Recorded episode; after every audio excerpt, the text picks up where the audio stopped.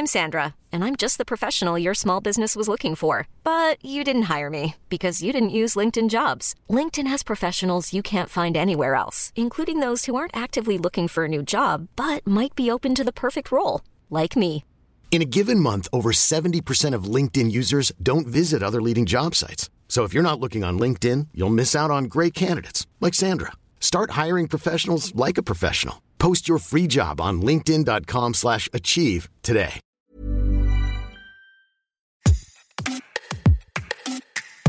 Demander, dans un cadre précis, d'être contraint par des cordes, apprécier d'être giflé ou fessé, être ému par des chevilles ou des longues tresses, longtemps pathologiser, stigmatiser les pratiques érotiques BDSM, bondage, discipline, domination, soumission, sadomasochisme.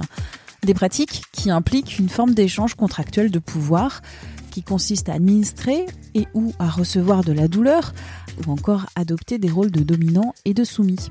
Des pratiques, un univers qui attire, même s'il reste minoritaire dans les enquêtes sur la vie sexuelle des Français. Un Français sur dix a des fantasmes SM, selon une enquête Ipsos en 2014. À la veille de la nuit Démonia à Paris dédiée aux communautés fétichistes et BDSM, on va parler dans Tout s'explique, le rendez-vous hebdo de Minute Papillon de BDSM de Kink avec moi, je suis Flosif. Je fais des ateliers autour du BDSM et du kink. Je pratique le shibari, c'est-à-dire l'art des cordes et d'encorder. C'est quoi le BDSM Le BDSM, déjà, c'est composé de quatre lettres. Hein. Bondage, discipline, domination, soumission et sadomasochisme. BDSM. Ce sont des, des pratiques qui désignent euh, des jeux qui impliquent la domination et ou la soumission deux personnes ou plus de manière euh, consensuelle.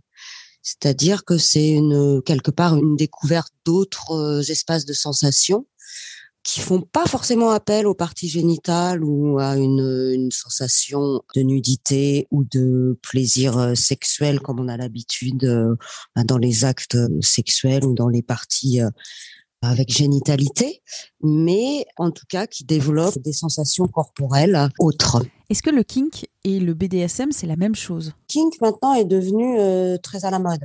Pour moi, c'est un peu différent le kink et le BDSM. Le BDSM, pour moi, je dirais que c'est l'origine un peu plus classique, un peu plus codifiée.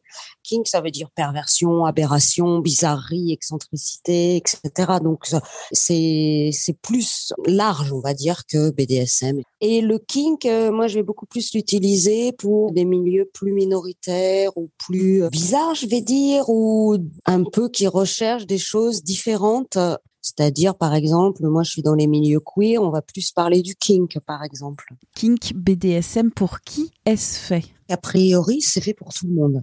Mais tout le monde n'a pas envie, ou euh, le désir, euh, ou même euh, l'audace de pratiquer, ou même de commencer.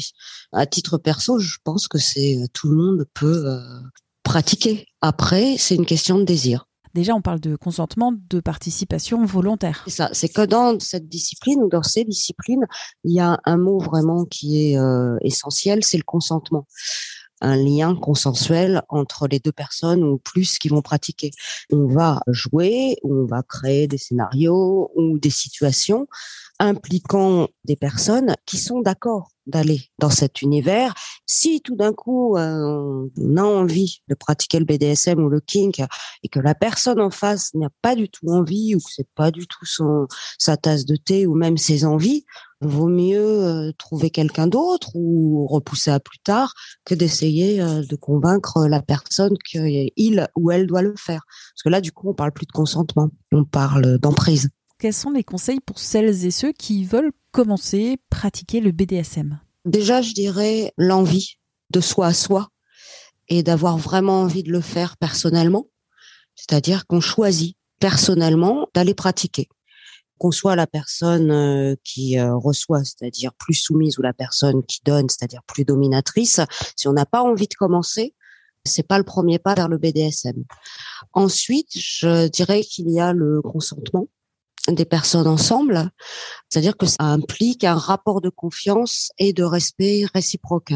Par exemple, quand euh, les partenaires vont jouer ensemble ou choisir de pratiquer ensemble, ils doivent discuter, ils doivent négocier, ils doivent parler de leurs limites, ne pas dépasser, ce qu'il faut respecter, les parties du corps qu'on n'a pas envie euh, de toucher, quelles sont les choses qui sont un peu trigger Trigger, c'est des limites en fait. C'est des choses qui peuvent faire peur. Ou par exemple, si on fait un scénario où on implique par exemple des coups, il y a des personnes par exemple qui ne peuvent pas. Par exemple, des coups peuvent avoir été traumatisants dans un moment de leur vie. C'est des limites en fait. Et je dirais euh, le respect mutuel. Alors comment on pose des limites quand on est débutant? Oui, c'est très difficile de connaître ses limites au début, surtout qu'en plus, quand on entre dans cet univers, euh, souvent, c'est aussi pour aller chercher des limites qu'on ne connaît pas ou même aller jouer avec euh, ses propres limites. Donc, c'est pas toujours euh, évident. Moi, je dirais au début, vraiment de respecter le fait que quand on dit non, c'est non, quoi. C'est-à-dire que dans sa tête, quand il y a une limite qu'on ne veut pas dépasser, vraiment l'expliquer à l'autre et lui dire, voilà, moi, ma limite, elle est là et est-ce que tu es d'accord pour la respecter? Donc, on peut prendre son temps, instaurer un, espace de confiance, écouter l'autre. Moi, par exemple, quand je vais commencer pour euh, une scène, par exemple de, BDSM ou de kink, je vais commencer à poser quelques questions. Par exemple, comment te sens-tu? Où as-tu mal? Quelles sont les parties de ton corps qu'il ne faut pas que tu touches? As-tu déjà pratiqué? Qu'est-ce que tu aimerais vivre? C'est comme commencer une partie de cartes ou commencer un jeu de société. Je fais exprès de prendre un schéma très très simple.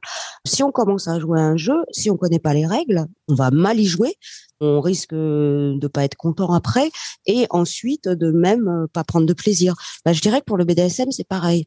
D'où l'importance d'une initiation. On se lance pas dans ces pratiques en se disant chérie ce soir, wouh, c'est BDSM. Moi, je vais vraiment, vraiment dans ce sens-là. En tout cas, je pense que le BDSM, c'est aussi quelque chose où on a besoin d'une forme d'initiation qui peut être une initiation qu'on va chercher dans des ateliers, dans la lecture de livres, ou pourquoi pas des, choses sur Internet avec des personnes qui, euh, qui ont des sites ou qui euh, donnent des conseils.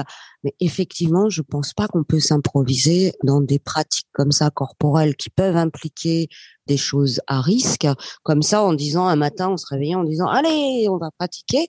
Par contre que le désir soit là un matin en se réveillant hein, et qu'on dise ah chouette on veut pratiquer, on va se renseigner et on va aller voir ce qui est possible, euh, ça tout à fait. Le safe word, le mot de sécurité concrètement, comment on dit, on prononce ce mot de sécurité quand on a quelque chose dans la bouche comme un baillon en fait, c'est un mot qui donne un signal qui a pour effet, une fois prononcé, de mettre un terme au jeu, c'est-à-dire de signifier qu'une limite est atteinte.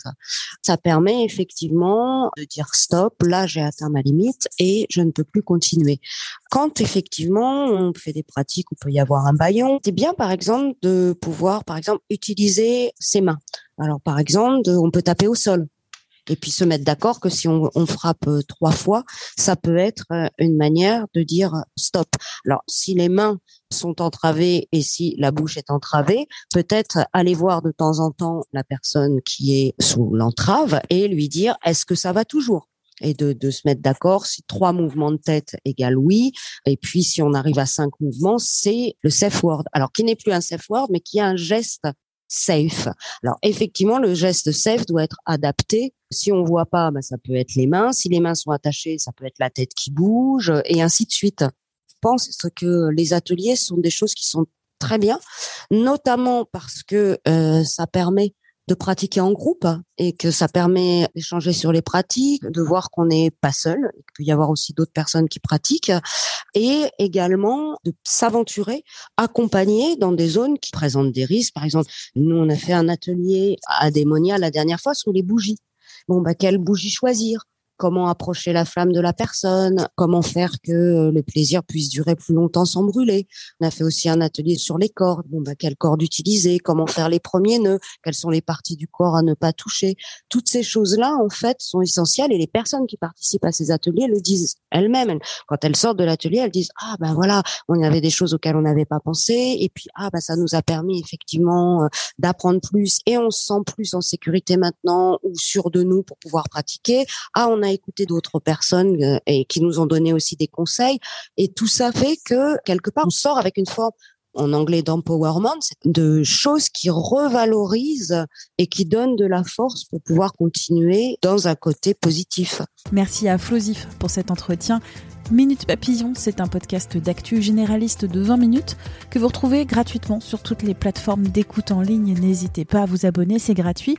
Pour nous écrire, une seule adresse audio 20minutes.fr. À très vite.